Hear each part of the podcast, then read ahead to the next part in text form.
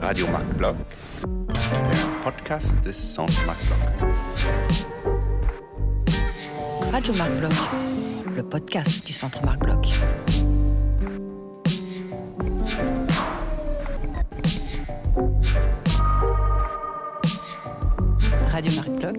Radio podcast Marc du Centre Radio Marc du Bloch. Centre Marc Bloch. Le podcast du Centre Marc Bloch. du Centre Marc Bloch. Le podcast du Centre Marc Bloch. Hello, everyone, and welcome to Radio Marc Bloch, the podcast of the Centre Marc Bloch, the French German Research Center for Humanities and Social Sciences in Berlin. I'm Yasmin Afshar, Associated PhD student at the Centre Marc Bloch, and for the third episode of our summer series, Automobiles and Political Struggles, I am delighted to introduce our audience to the researcher William Callison. Welcome to the podcast, William. Thanks. Great to be here. William, you are a political theorist and currently a postdoctoral researcher in the Department of Human Geography of Uppsala University in Sweden. Your work explores dilemmas of neoliberal capitalism, democratic crisis, political subjectivity, climate change politics, and far right nationalist movements in Europe and the Americas. You are also a member of the Zetkin Collective, a group of scholars that co wrote the book White Skin, Black Fuel with Andreas Malm in 2021. In many places around the globe, the far right is actively fighting measures to combat climate change, often with a major focus on the regulation and circulation of cars. For example, during the local elections in Berlin 2018 19, we saw AfD posters hanging in Friedrichstraße, kein SUV ist illegal, a sinister paraphrase of the slogan, No human being is illegal.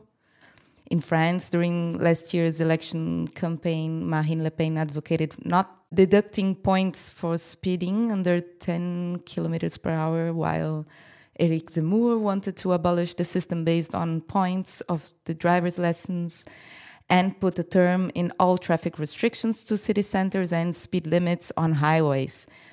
Uh, and also in Latin America, Jair Bolsonaro proposed abolishing the requirement for chi- child seats in private cars and increasing the maximum number of points on a driver's license and its validity period.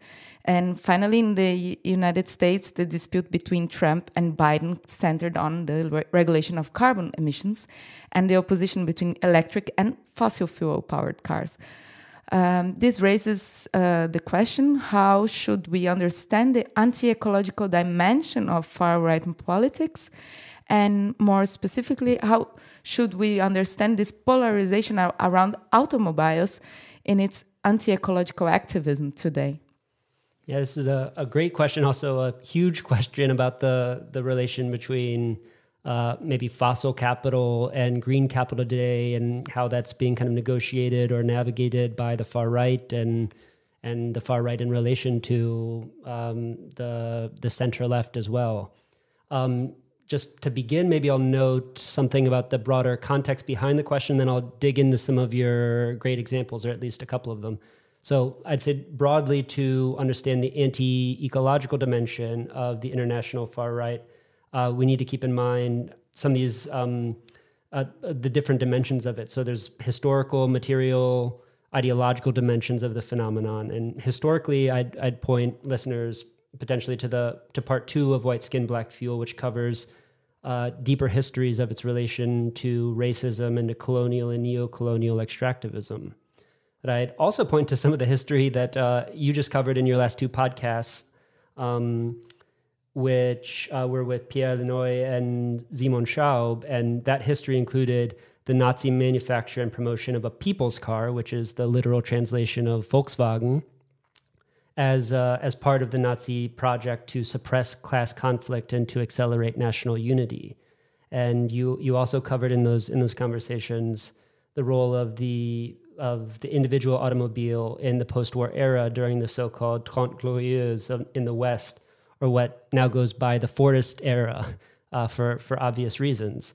And that was a period of economic development premised on the mass consumption of cars and and taking the car as the kind of primary model for mobility, and kind of moving to the material dimension as as our car ownership society has has evolved over time Um, today, it's it's just not the far right, obviously, that's invested in retaining this image of society and this image of freedom that emerged from the era of of and the world order, really of of carbon democracy, which is Timothy Mitchell's concept for that history.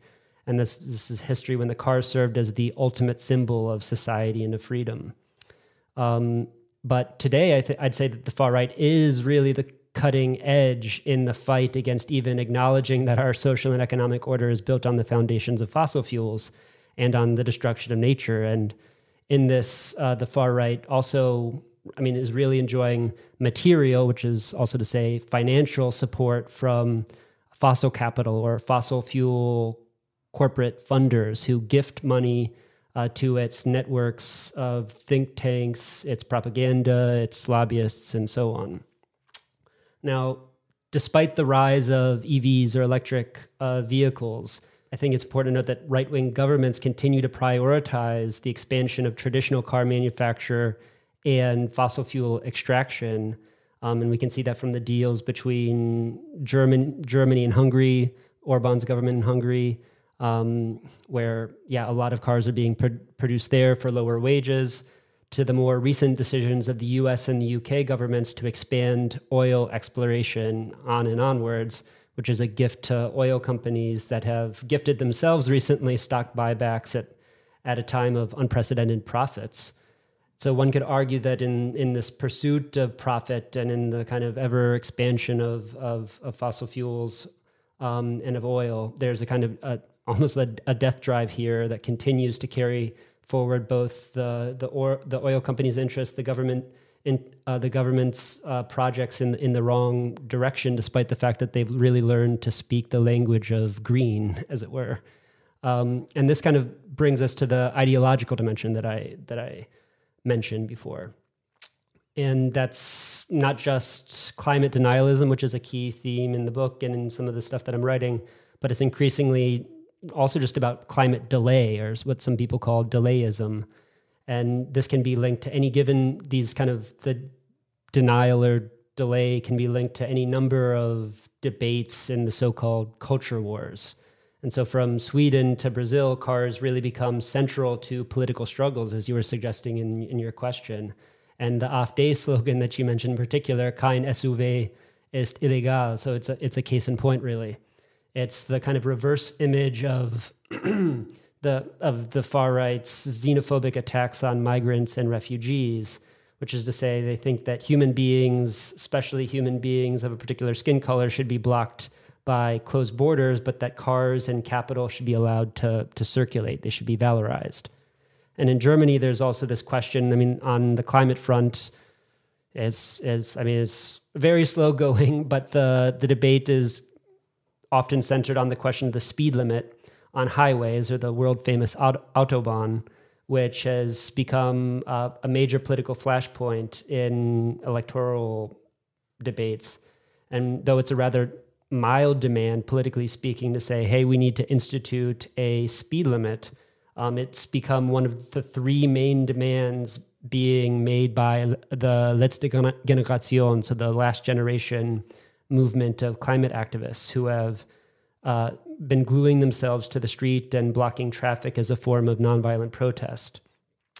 And and yet, I mean, again, to to speak to your question about polarization and to to the uh, an even more recent example of the elections in Berlin, we see that the free market liberals of the FDP, the right wing CDU, and the far right AfD refused to institute a speed limit. Like this is beyond the pale. The idea that you would have any kind of limitation on the use of cars, on how fast you can drive, on the amount you could pollute, on the obviously the deadly implications. I mean, the, the stats are very clear about the number of deaths caused by this.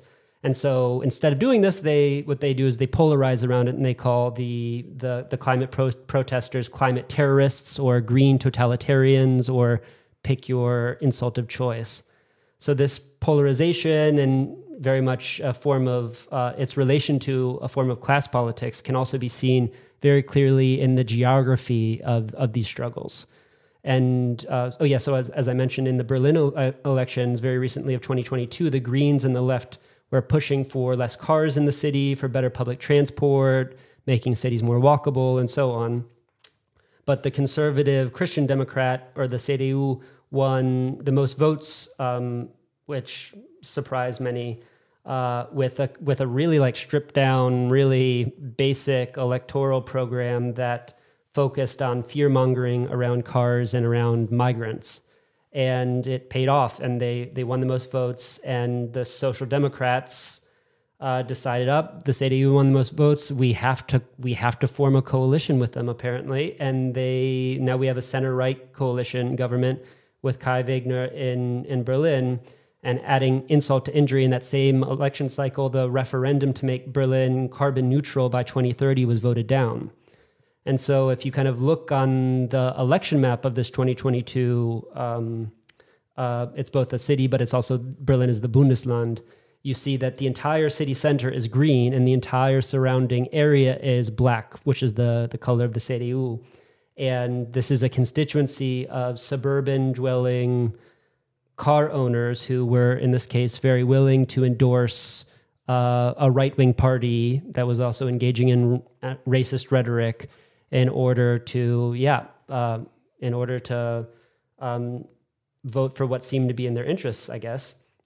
And um, a lot of the debates surrounding this election and the aftermath have been like have been raising what I think is the appropriate question: is like, is this uh, is this a, a form of polarization, a geographic, a class form of polarization that both shape this election and will be around for many elections to come. And how do we think about that? It presents a very interesting problem with respect to both cars and politics more generally. Maybe to come back to the US, um, mm-hmm. contrary to what we might expect, car productions in the United States has grown since the 1973 oil shock and has only fallen since the 2000s.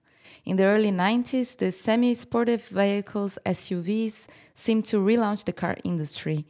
These cars are known to be highly polluting and unsafe, and according to the authors of White Skin, Black Fuel, they are said to embody a form of neoliberal subjectivation. Also, in recent decades, a practice known as rolling coal, namely intentionally spewing huge clouds of diesel these black sooty exhaust fumes has become quite popular in the US, particularly among Republican voters. Um, not infrequently, this practice embodies an anti-ecologist protest.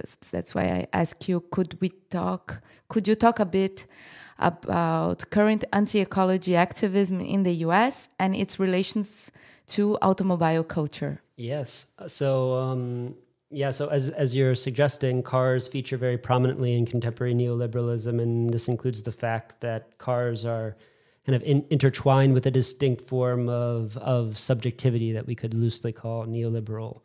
And the kind of backdrop to this this claim or this observation would be that there's a there's a cultural, a sociological, a psychoanalytic investment in automobility, in in the machine itself and in the distinct notions of freedom that this machine represents, and in the forms of aggression that uh, it, that are often entailed by it. And so, on on this question, I'd, I'd refer listeners to an article titled uh, "Petromasculinity" by uh, Cara, Dag- Cara Daggett. And for for Daggett, whom I mentioned before, the the gender dimension here is is central to both the cultural and the political economic um, importance of cars. And uh, drawing from Parenti, what, what Daggett argues is that there's a quote unquote ca- catastrophic convergence between climate change, a threatened fossil fuel system, and an increasingly fragile Western hypermasculinity.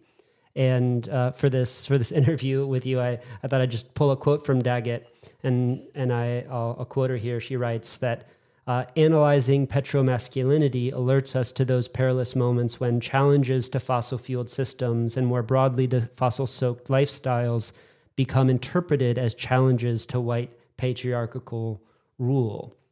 End quote.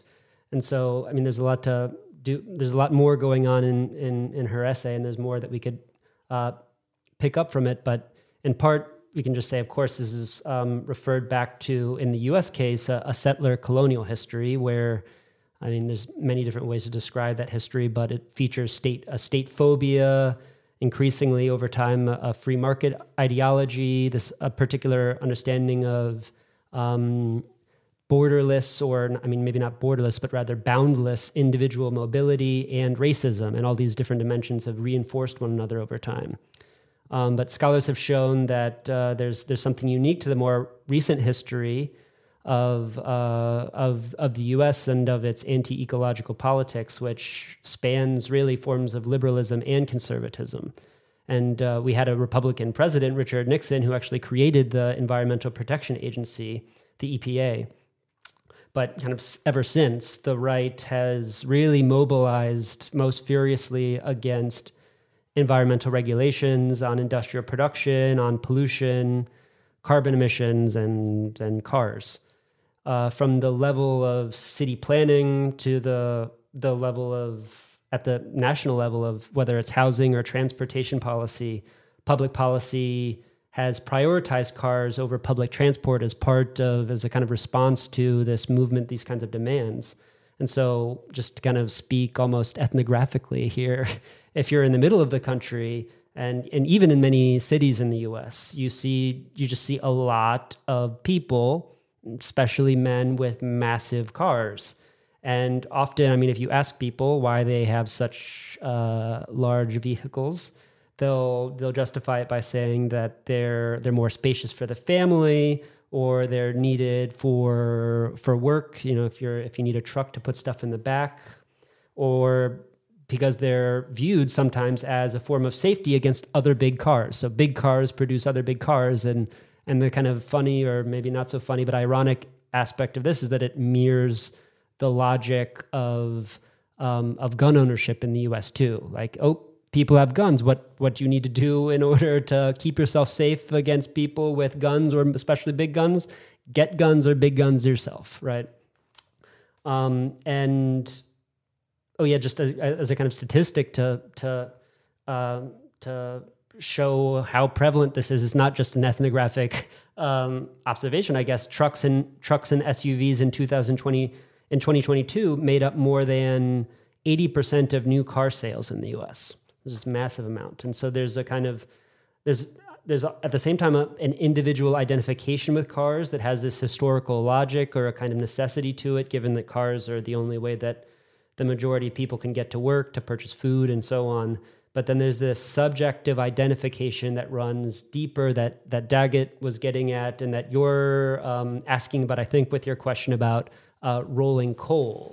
And just for those who um, aren't familiar with this this practice, rolling coal is when truck owners alter their diesel engines to shoot out huge clouds of black smoke from the exhaust pipe.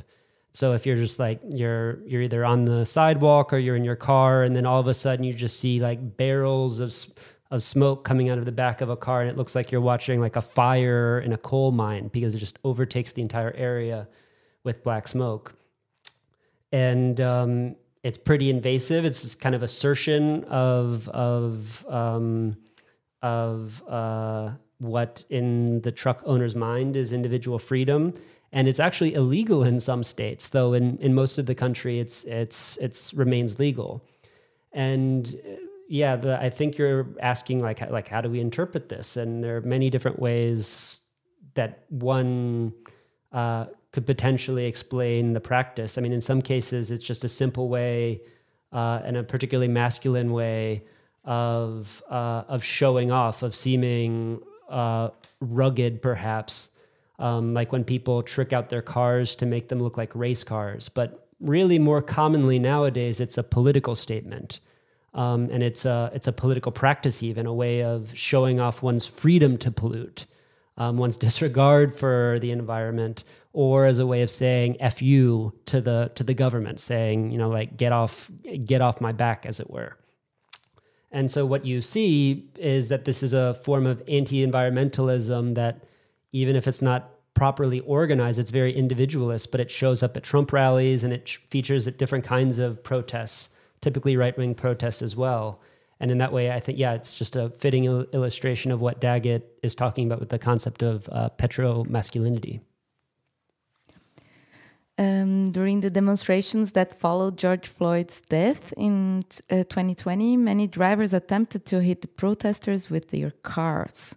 According to Ari Weil, a terrorism researcher, there have been 104 incidents of vehicles driving into protests between May 27 and September 27, 2020, with two fatalities in that time period. It is not hard to see that the racial conflict expresses itself in the streets in a very direct way. In the book, uh, White Skin, Black Fuel, the authors even talk about secessionist racism. I'd like you to drill down on this relationship between racism and automobility in the US.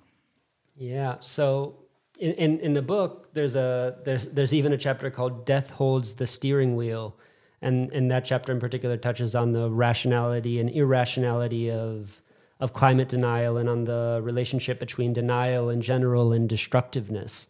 And it suggests that a, a loss of control and a mal- maladaptation to to reality can flip into a hatred of minor- minorities, including racial minorities, and uh, a defense of the racialized uh, nation.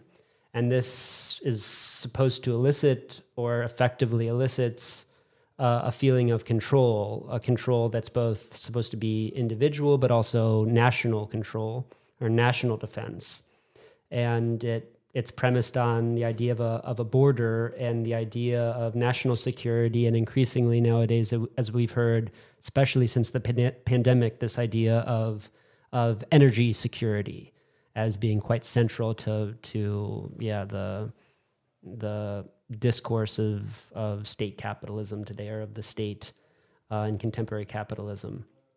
And in the book, I mean, we the the phrase is that ecology becomes the border, that this the bordered nation involves a certain kind of political ecology in itself.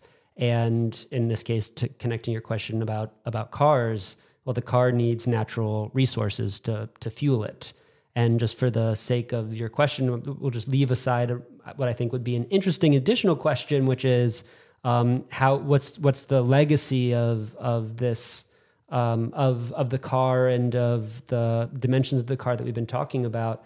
Um, how will it continue even after elect- electric vehicles become the predominant form of automobility in this climate chaotic future that we have ahead of us? But at the moment in the U.S., what we can really see is that this plays out in predictable fashions and struggles around uh, racism and anti-racism. So most recently during the Black Lives Matter protests, we saw um, the car feature and and well, we saw first a polarization um, with the right wing backlash uh, in the claim all lives matter, or in the more explicit nationalist form or white nationalist form of white lives matter. But then in the in the unite the unite the right rally, so that this um, this is kind of how how it ended, as it were, with the car in 2017 tragically and this was a protest um, organized by alt-right activist Richard Spencer in Charlottesville, Virginia. And this was it was kind of marking the beginning and marking the enthusiasm around the the beginning of Trump's presidency. And there were uh, white supremacist white supremacist protesters um, there in Charlottesville with polo shirts and tiki torches, and they were met with anti-fascist and anti-racist counter protesters. And during those clashes there was a far right actor who drove his car into the counter demonstration and who ki- and he killed Heather Heyer, who was an anti-fascist protester there. And afterwards, Trump refused to condemn to condemn the uh, yeah the the protests, um, the the white nationalist, and instead he said famously that there are good people on both sides. And what has happened kind of ever since that that car killing is that instead of prosecuting this more harshly, many conservative states have actually softened laws on on yeah the on hitting protesters with cars, uh, and they this kind of p- runs parallel to what the many conservative states have done with respect to gun laws and and uh, the right to own guns, and what happens if you shoot someone with a gun in quote unquote self defense. So a few months after some some runovers in 2020, the Oklahoma um, legislature, for example, granted immunity to drivers who unintentionally harm protesters, and this also happened in in Florida as well with some legislation. So I just say that it's important to note that it's not just the U.S. here, but it's also uh, that the the car has become a kind of political tool around the world, especially as as a reaction to left protest. To conclude, I would like you to summarize a few points from your work on what you and Quinn Slobodian calls di diagonalism, with reference to the Querdenker movements in Germany during the COVID 19 pandemic one element that marked the protests of the Corona rebellion was precisely the massive presence of cars. Here, I think typically of the Convoi de la Liberté in January 2022 in France and in Canada against vaccine mandates and lockdowns, or the Autokorsi in Germany in 21 22 against the restrictions and buzinaços in Brazil against the same thing. I mean, these protesters didn't choose bicycles is this a coincidence? How should we understand diagonalism and its relation to the features of car culture we have been discussing so far? Yeah, so so first on the the question of diagonalism, diagonalism is what. Um, so Quinn Slobodian and I wrote uh, an article with the title of "Corona Politics" for the Boston Review, and it was translated for um, Die Zeit uh, as "Der Aufstand des Mittelstands." Um, and in, in it, we're essentially focusing on Querdenken as a distinct form of political social mobilization, but then also drawing parallels between Querdenken in Germany and the Capitol protests or the Capitol, yeah, call them what you will, uh, riots or insurrection in the US um, on January 6th. And what we are calling diagonalism, so the, the word, we're riffing on the word Querdenken here, which in German can mean thinking outside of the box or lateral thinking, transversal thinking, diagonal thinking. And this is a kind of unique form. I mean, really, the word stems from entrepreneurial discourse of, oh, how do you, how do you, how can you be an innovator? How can you, you know, maneuver on the market? But then in practice, in turning into a movement, it was very much linked to the U.S. form of QAnon, um, quote unquote, conspiracy thinking and what we're noting there is that it it also had a very interesting relationship to well political discourse at a time of in, in during the pandemic in general, and then there were very interesting of um, political alliances that were forming and a, an interesting class dimension to those to those politics as well. And the way, I mean, obviously, like QAnon, but though it's kind of distinct in different countries, I think that after we wrote the the article, it was after it was translated, we got some confirmation, I guess, from uh, different uh, observers in in various countries, from South Africa to Brazil, that they saw similar phenomena there as well, where people protesting government mandates, government regulations, vaccines. Uh, were uh, fashioning themselves as anti-authoritarians and as as martyrs and as freedom fighters, and in the piece we're describing how it's there are kind of both left wing and right wing dimensions to this movement, and that they could be called uh, a distinct form of anti authoritarian authoritarianism. And uh, as you as you note, as uh, the protests developed over time, we, uh, after January 6th, in fact, uh, they there were freedom convoys held in Canada and in Fr- and in France, where um, in the case of Canada, it was st- it started as a as a trucker movement where it was similarly um, not simply a kind of a working class movement, but in a form of entrepreneurial uh, protest where people were frustrated, sometimes understandably, with restrictions set on their mobility. In the, in the case of Canada, it included the ability to cross the border freely between the U.S. and Canada, and then led to massive protests in um, in Ottawa, which held up the government and which right and far right parties then manipulated um, and to treat Justin Trudeau as like the the great dictator of our time. And there are different ways that we could expand on this uh, in in different con- in different contexts, but the the fact that the truck became central here and that the the car here is a symbol of individual freedom and of a kind of the site of um, of resistance to government regulations, I think uh, the the irony shouldn't be lost on us that it's now turned into a form of anti-climate protest. So the cons- the conspiracy that or conspiracy thinking that characterized part of the pandemic has now translated to increasing levels of climate focused conspiratorial discourse. Um, and there's a lot more to be said about that, but I think that uh, we might say that some people say that denial or denialism is is declining, but I think that in fact what we're seeing that both in in the form of the car and the forms of freedom related to car ownership and to kind of anti-government, anti-ecological protest, a lot of these forms of resistance are kind of here to stay for some time. I'm afraid. Yeah, and this brings us to the end of this podcast episode. Thank you to our guest William Callison for joining us to on Radio Marc Bloch, the podcast of Centre Marc Bloch. All the information about our guest and his work can be found uh, in the episode description. Marc Bloch is available on all audio platforms. Feel free to leave us a comment there and share the episode. And if the Centre Marc Bloch has raised your interest, come visit us at one of our events in Berlin. You can find all the information on our website. Thank you and stay tuned.